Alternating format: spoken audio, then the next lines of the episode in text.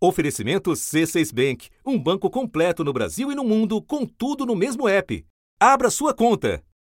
Quando os primeiros casos de SARS-CoV-2 vieram à luz na China, países vizinhos já conheciam os riscos associados a dois outros tipos de coronavírus e sabiam como se proteger. Lideranças do governo japonês se reuniram para criar uma força-tarefa de combate ao vírus. Nas farmácias, a procura por máscaras é enorme, tanto que algumas já limitaram a venda dessas máscaras aqui a dois pacotes por pessoa. Em vários países faltam máscaras. Em Hong Kong, as pessoas chegaram a ficar horas na fila antes das lojas abrirem para garantir uma máscara. Em pouco tempo, elas se tornaram um acessório primordial para frear o avanço do contágio. A Organização Mundial da Saúde afirmou pela primeira vez que o uso de máscaras pode ser parte de uma estratégia abrangente para combater a Covid-19. Those face masks may help slow the spread of coronavirus. Pas de masque.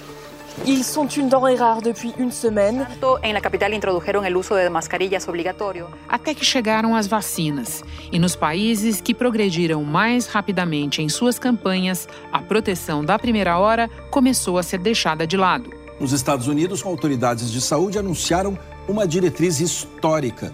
Duas semanas depois de tomar todas as doses necessárias de vacinas contra a Covid, os cidadãos não precisam mais usar máscaras na maioria dos ambientes fechados e abertos. A Inglaterra suspendeu quase todas as restrições da pandemia. O uso de máscara em ambiente fechado não é mais obrigatório por lei. Pela primeira vez depois de um ano, as crianças foram para a escola e os adultos trabalharam ambos sem máscara.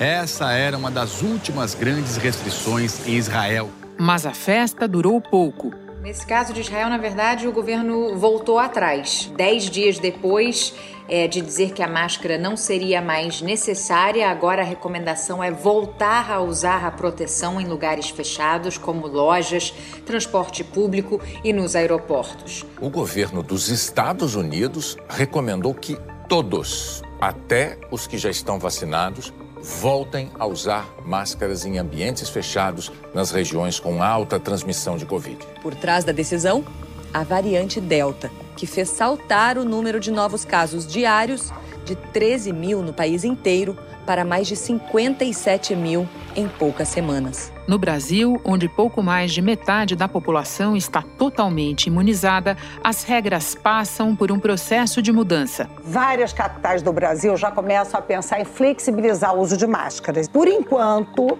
em São Paulo, o uso de máscaras permanece obrigatório. E no dia 10 de novembro, a Secretaria de Saúde apresenta um novo estudo é, com monitoramento de, de outras pessoas para a gente poder tomar uma nova decisão. Decisões anunciadas no estado do Rio de Janeiro e no Distrito Federal abriram caminho para o fim do uso de máscaras em locais abertos. Da redação do G1, eu sou Renata Loprete e o assunto hoje é o uso de máscaras na nova fase da pandemia no Brasil. Quais critérios devem pautar a flexibilização, até onde ela pode ir e o que os exemplos de outros países nos ensinam. Dois convidados neste episódio: Vitor Mori, doutor em engenharia biomédica, pesquisador da Universidade de Vermont, nos Estados Unidos e integrante do Observatório Covid-19 BR. E Esther Sabino, imunologista e professora da Faculdade de Medicina da USP. Ela foi a primeira cientista a sequenciar o genoma do novo coronavírus no Brasil sexta-feira, 29 de outubro. Vitor, o Brasil vive um momento em que os indicadores gerais da pandemia são os melhores desde o início dela, em março do ano passado. E na esteira disso, estados e municípios vêm mudando os seus protocolos para uso de máscara. O caso que está na ordem do dia é o do Rio de Janeiro, onde o governador acaba de sancionar uma lei a esse respeito. E por lá, o critério principal é percentual de vacinação de um determinado município. É por aí? Você concorda com esse critério? Medir o percentual de, de pessoas vacinadas, né, ter esse dado é de fato muito importante para guiar a adoção de políticas de contenção mas eu acredito que ela não deve ser o único dado a se observar. É muito importante também utilizar os indicadores da pandemia. Então, qual a quantidade de novos casos que a gente está tendo, qual é a taxa de transmissão do vírus no local. O que a gente sabe hoje é que as vacinas que a gente tem disponível no Brasil, elas são muito eficazes e muito boas em evitar hospitalizações, casos graves e óbitos mas ela, ah, por mais que elas reduzam a transmissão, essa redução não é tão grande assim quanto ela é para evitar casos graves, hospitalizações e óbitos. Então é muito importante olhar não só a vacinação, como também olhar os indicadores da pandemia para pensar medidas de flexibilização. O projeto de lei aprovado na Assembleia Legislativa do Rio autoriza o Estado e as prefeituras fluminenses a flexibilizarem o uso de máscaras. As autoridades terão que levar em conta o percentual de vacinação em cada cidade normas como o distanciamento social, o tipo de ambiente e a avaliação de especialistas. E ainda seguir critérios que serão definidos pela Secretaria Estadual de Saúde. A Secretaria Estadual de Saúde diz que as máscaras serão liberadas em ambientes abertos nos municípios que tenham mais de 65% da população completamente imunizada, ou 75% do público-alvo, as pessoas a partir de 12 anos. A secretaria afirma também que as máscaras continuarão obrigatórias em lugares fechados ou abertos onde houver aglomeração. Vitor, quando a gente fala de afrouxar, de desobrigar o uso de máscara, eu tenho a impressão que são dois universos totalmente diferentes, o dos espaços abertos e o dos lugares fechados, certo? Perfeito. É, eu acho que esse ponto é muito importante e é um ponto que acabou sendo muito pouco comentado no curso da pandemia. Né? Ficar ao ar livre é uma das medidas mais seguras que a gente pode adotar no nosso dia a dia. É muito importante diferenciar riscos em espaços fechados e riscos em espaços abertos. Tem um estudo que foi conduzido no Japão que encontrou um risco 19 vezes maior de transmissão em espaços fechados. Outro dado interessante vem do levantamento do rastreamento de contato na Irlanda. Lá eles analisaram mais de 200 mil casos e menos de 0,1% desses casos aconteceram ao ar livre. Então, de fato, os riscos são muito menores ao ar livre. A gente devia estar com políticas que incentivassem pessoas a saírem de espaços fechados e irem para espaços abertos. E por que que os riscos são muito menores em espaços abertos? A gente pode pensar as partículas que causam a infecção né, através do SARS-CoV-2, fazendo uma analogia com a fumaça do cigarro. Então é como se uma pessoa infectada estivesse soltando essas partículas muito leves, como a fumaça do cigarro. Essas partículas elas se acumulam em espaços fechados e podem ser inaladas mesmo a grandes distâncias. Agora, num espaço aberto, essas partículas, essa fumaça, ela se dilui muito rapidamente, então diminui muito o risco nesses espaços abertos. É claro que o risco ao ar livre ele não é zero, né? Existe o risco de transmissão ao ar livre, mas ele envolve principalmente interações próximas, face a face, por períodos prolongados. É como se a gente pensar uma pessoa fumando e exalando a fumaça direto na nossa cara. Aí não tem jeito, né? Aí o risco acaba sendo, é, acaba sendo alto de transmissão. Antes de nós, e até com um percentual menor de totalmente vacinados, países como Estados Unidos e Reino Unido derrubaram a obrigatoriedade da máscara máscara, inclusive em locais fechados. Agora, diante de uma nova alta de casos no Reino Unido, os profissionais da saúde britânicos estão pedindo que a obrigatoriedade volte. Você viveu um exemplo disso de perto, pode contar? Bom, aqui nos Estados Unidos, mais especificamente onde eu moro, em, em Vermont, no período do, do verão aqui dos Estados Unidos, é, se derrubou a obrigatoriedade de máscaras ao mesmo tempo em espaços abertos e em espaços fechados. Eu considero que flexibilizar máscaras em espaços abertos é possível, desde que bem comunicada para a população dos diferentes riscos em espaços abertos e fechados, servindo como incentivo para as pessoas saírem dos espaços fechados e irem para os espaços abertos. Mas a flexibilização em espaços fechados foi muito precoce. A gente deveria ser ainda mais rigoroso com relação à máscara em espaços fechados. A gente fala muito pouco sobre aspectos cruciais do uso da máscara, com a máscara ser de boa qualidade, de preferência uma PFF2, e ela está bem vedada ao rosto, sem vazamentos. E aliado a isso, políticas públicas para distribuir essa máscara, explicar como ela é usada, né, especialmente em ambientes de maior risco, são locais fechados, mal ventilados e com muita gente, como transporte público, escritórios compartilhados, assim por diante. E os exemplos externos indicam que, como você está dizendo, se determinados cuidados e diferenças não forem consideradas, é preciso prestar atenção para, em determinado momento, ter que voltar com a obrigatoriedade, certo? Certo, e a gente viu, a gente está vendo vários países voltando com essa obrigatoriedade de máscaras em espaços fechados. A gente teve Israel voltando com essa obrigatoriedade, a gente teve recentemente a Bélgica voltando com essas medidas. Há uma pressão muito grande para que nos Estados Unidos, em alguns locais, também se volte o uso obrigatório. Aqui, por exemplo, em Vermont, a gente está vendo o pior momento da pandemia em termos de, de novos casos. Isso com, mais, com quase 80% da população com pelo menos uma dose. Né? Então é, é muito importante que a gente continue olhando os indicadores da pandemia para guiar as políticas públicas de prevenção e mitigação. Vitor, você sabe, no Brasil a campanha ganhou tração, felizmente, nós estamos alcançando bons percentuais no geral, mas ainda tem muita desigualdade entre os estados na cobertura e também entre outros indicadores da pandemia.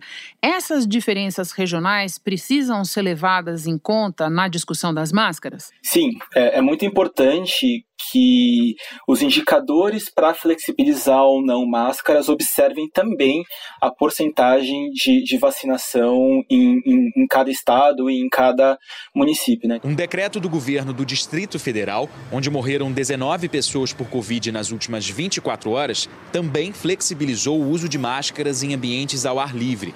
A medida só começa a valer a partir do dia 3 de novembro. Segundo o decreto pelo município de Brumado, a máscara continua sendo obrigatória no município, nas instituições de ensino da rede pública e privada em Brumado, para as pessoas com sintomas gripais e também para aquelas pessoas que estejam infectadas com o vírus da Covid-19. É a primeira cidade do estado da Bahia a publicar um decreto desobrigando então o uso de máscara lá no município. Em Criciúma, a prefeitura tinha liberado o uso de máscaras em lugares abertos, mas o Ministério Público entrou com um pedido para reverter essa decisão. A decisão do TJ determina que o município suspenda o decreto imediatamente e impõe que seja feita a divulgação dessa decisão em veículos de comunicação da prefeitura de Criciúma, alertando a sociedade sobre a situação de emergência do coronavírus, situação que exige o cumprimento das medidas do decreto estadual. É importante que a gente tenha um, um, um guia com, com indicadores e números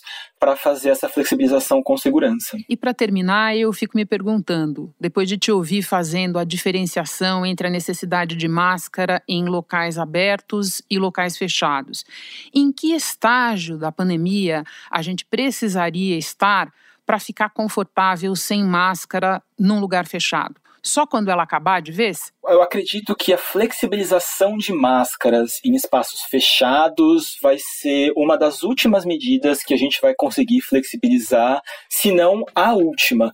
E até acho que o uso de máscara em alguns contextos vai acompanhar a gente em algumas situações, mesmo no futuro pós-pandemia. Então, por exemplo, ambientes hospitalares, ambientes é, é, transporte público, quando a gente tiver surtos de doenças respiratórias, que a gente vai é, é frequentemente ter que adotar essa medida.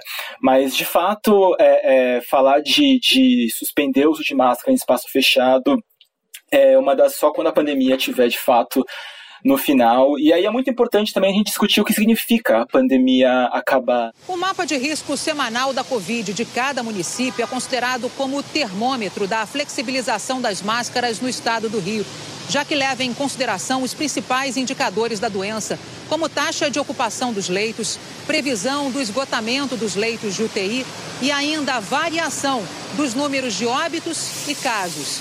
Se o risco de transmissão ficar alto, o uso de máscaras volta a ser exigido em áreas abertas, mesmo sem aglomeração é, é uma discussão que a gente precisa conversar com a sociedade e, e, entender o que, que a gente considera, qual que é o nosso objetivo final com as medidas de, de contenção, que o que eu acho muito difícil é, atualmente é a gente conseguir acabar totalmente com a circulação, eliminar o vírus. Né? Então, de alguma forma, a gente vai ter que conviver com o vírus e é importante a gente pensar quais indicadores e, e, e o que, que a gente vai considerar como sendo o final da pandemia. É um debate muito, muito complexo, mas que a gente vai ter que fazer. E muito interessante, já está anotado aqui, ótimo tema para um próximo assunto. Antes eu me despeço de você, te agradeço por todas as explicações. Uma alegria te receber de novo no podcast e num momento melhor da pandemia no Brasil. Bom trabalho para você aí. Eu que agradeço o convite, enorme prazer tá, tá com vocês e de fato é um momento muito, muito mais otimista e muito melhor da pandemia. Com o C6 Bank, você está no topo da experiência que um banco pode te oferecer. Você tem tudo para sua vida financeira no mesmo app, no Brasil e no mundo todo. A primeira conta global do país e atendimento personalizado, além de uma plataforma de investimentos em real e dólar com produtos exclusivos oferecidos pelo C6 em parceria com o JP Morgan Asset Management. Aproveitar hoje o que os outros bancos só vão oferecer amanhã? Conheça o C6 Bank. Tá esperando o quê? C6 Bank. Hora de falar com a imunologista Esther Sabino. Esther, acompanhando o estrago que a variante Delta produziu em outros países, meses atrás, tínhamos muito medo de que algo semelhante acontecesse no Brasil. Agora se passou um tempo, cinco meses para ser mais precisa, e isso não aconteceu. Na verdade, nós temos problemas, mas nossos indicadores gerais são hoje os melhores desde o início da pandemia. Quais são as principais hipóteses para explicar o que nos protegeu? Então, nós ainda não sabemos exatamente, mas dois fatores são importantes. Primeiro, nós tivemos uma alta taxa de infecção recente, então aconteceu uma epidemia recente por uma, pela variante gama. Alto poder de transmissão já coloca a variante Delta como responsável por mais da metade dos casos de Covid registrados no Brasil. Quase 100% dos casos de Covid aqui na capital são relacionados à variante Delta. Para a gente ser mais preciso, 99,7% dos casos. É, 843 novos casos da variante Delta foram detectados aqui na capital paulista e, com isso, o número de casos da variante Delta chegou a 4.077. E a segunda é que realmente nós conseguimos vacinar muita gente, a vacinação também é recente. Então, o vírus entrou no momento em que a imunidade estava muito alta no país e, e a vacinação realmente a população é, aceitou e, e, e, foi muito rápida no momento em que a gente teve a vacina, né? A partir de maio, que foi mais ou menos quando começou a entrar a Delta. Então a Delta entrou com a Gama replicando bastante ainda e teve que competir com a Gama. E quando a Gama começou a diminuir, a população estava bastante vacinada.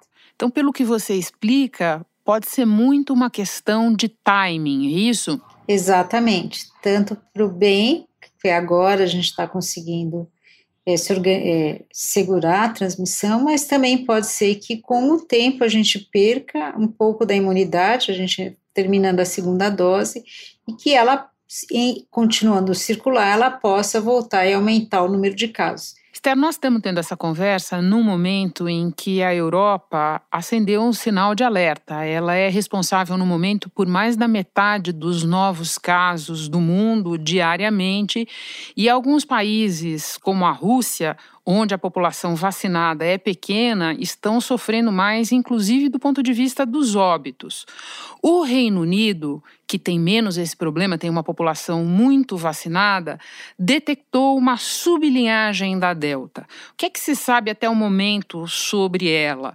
A gente tem que se preparar também para ela no Brasil? Então, eu acho que precisa entender melhor o que exatamente significa essa nova sublinhagem. Existem mais de 70, 80 sublinhagens da Delta hoje em dia. A gente define perigo de uma nova linhagem no tempo quando você vê realmente se ela consegue espalhar. Então, sim, podem aparecer novas linhagens com uma capacidade aumentada de transmissão toda vez que você tem uma variante com maior chance de transmissão, você pode ter novos surtos. Então, assim, a gente tem sempre que estar preocupado e, e olhando o que vai acontecer. Então, não é que acabou de novo para a gente não, não, não repetir o erro do mesmo período do ano passado, que a gente viu os casos caindo e achou que estava terminando a epidemia. Eu acho que a gente está melhor com uma população, um grande número de pessoas vacinadas, e provavelmente isso vai diminuir o número de mortes se caso aconteça de vir uma nova variante, a não ser que ela consiga totalmente passar por cima da vacina. Por enquanto, mesmo na Inglaterra, o número de mortes é menor. Olhando para essa nova onda de casos na Europa, a gente percebe uma diferença clara de consequências entre os países muito vacinados e aqueles pouco vacinados. Para terminar, Esther, eu fico pensando no nosso patamar de vacinação e também no que você acaba de dizer, que é preciso sempre manter a preocupação. Existe um patamar a partir do qual a gente não teria mais que se preocupar tanto? Qual seria ele? Então, isso é para isso que tem que a gente vai ter que estudar e o Brasil talvez seja um dos melhores lugares para que isso, para que a gente possa saber qual é esse patamar. Então, em parte, a gente só vai saber vendo acontecer. A gente pode definir os patamares e ver se qual deles é que indicou melhor que, que, que os números de casos ficou pequeno. Uma curiosidade final com base no que você diz. Por que o Brasil é um país ideal para procurar essa resposta que todo mundo quer? Causa alta taxa de vacinação. Eu acho que é um país que vacinou muita gente muito rápido. Acho que gente até já passou o Reino Unido. Então, nós somos um país que pode avaliar, avaliar isso e, e também nós temos muita vacinação em pessoas que já tiveram infecção e talvez isso dê uma é, proteção maior, mas isso tudo tem que ser definido com o tempo. De todo modo, que bom pensar nisso, Esther, pensar nessa ideia que você formula. Muito obrigada pelas explicações todas. Bom trabalho para você. Muito obrigada. Este foi o assunto podcast diário disponível no G1, no Globoplay ou na sua plataforma de áudio preferida. Vale a pena seguir o podcast na Amazon ou no Spotify, assinar no Apple Podcasts, se inscrever no Google Podcasts ou no Castbox e favoritar na Deezer. Assim você recebe uma notificação sempre que tiver novo episódio. Comigo na equipe do assunto estão Mônica Mariotti, Isabel Seta, Arthur Stabile, Gabriel de Campos, Luiz Felipe Silva, Tiago Kazuroski, Giovanni Reginato e Ana Flávia Paula. Eu sou Renata Loprete e fico por aqui. Até o próximo assunto.